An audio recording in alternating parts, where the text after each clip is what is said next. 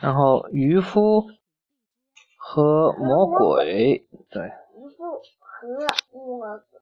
是的，很久以前，在大海边住着一个老渔夫，他有一个很奇怪的习惯，就是每天只撒四次网，四次网。有一天，他很不走运，第一次撒网。他捞上来一头死驴，第二次是一个破缸，第三次是许多石头。老渔夫很沮丧，很沮丧。他不断的向上天祈祷，然后满怀期望的再一次撒下了网。这一次。渔网沉甸甸的，沉甸甸的，看样子是条大鱼。渔夫小心翼翼的拽上渔网，可是渔网里并没有鱼，只有一个很旧很旧的黄铜瓶子，瓶口用锡封着，上面还贴着。所罗门的封印。渔夫打量着黄铜瓶，自言自语地说：“嗯，把这个瓶子拿到集市上，也许能卖上十个金币呢。”渔夫拿起瓶子，掂了掂，觉得挺沉的，还是先打开。瓶盖看一看，里面也许还装着什么东西呢。于是渔夫拿起一把刀子，小心地撬去瓶口上的锡封。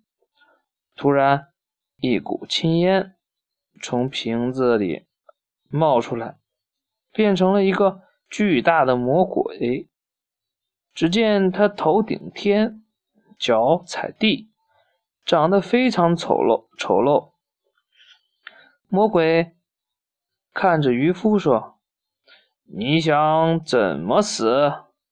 快告诉我。”渔夫有些莫名其妙，就大着胆子说：“是我救了你呀。”魔鬼说：“你听着，听完以后你就明白了。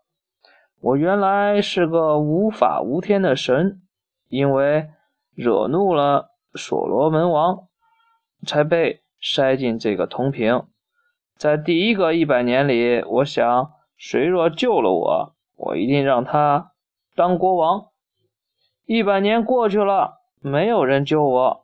在第二个一百年里，我想，谁若救了我，我让他祖祖辈辈享受荣华富贵。又一个一百年过去了，还是没人救我。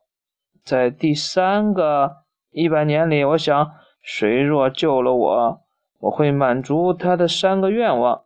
可是，一百年又过去了，仍然没人救我。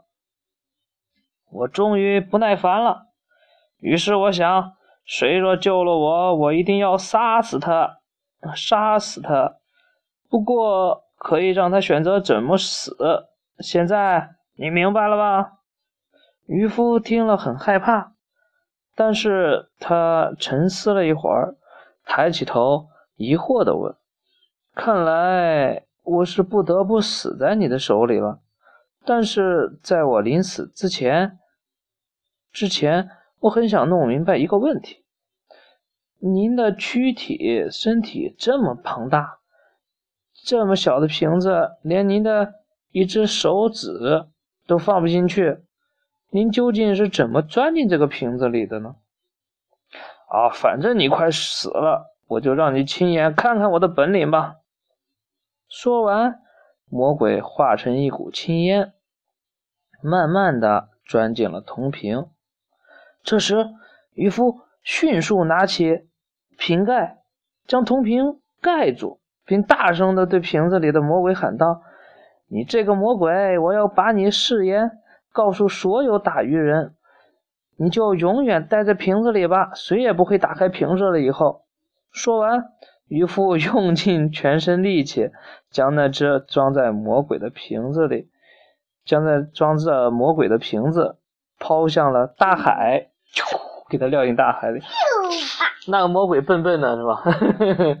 渔夫骗他，又给他骗进瓶子里去了，是不是？然后赶紧给瓶子盖上，盖上。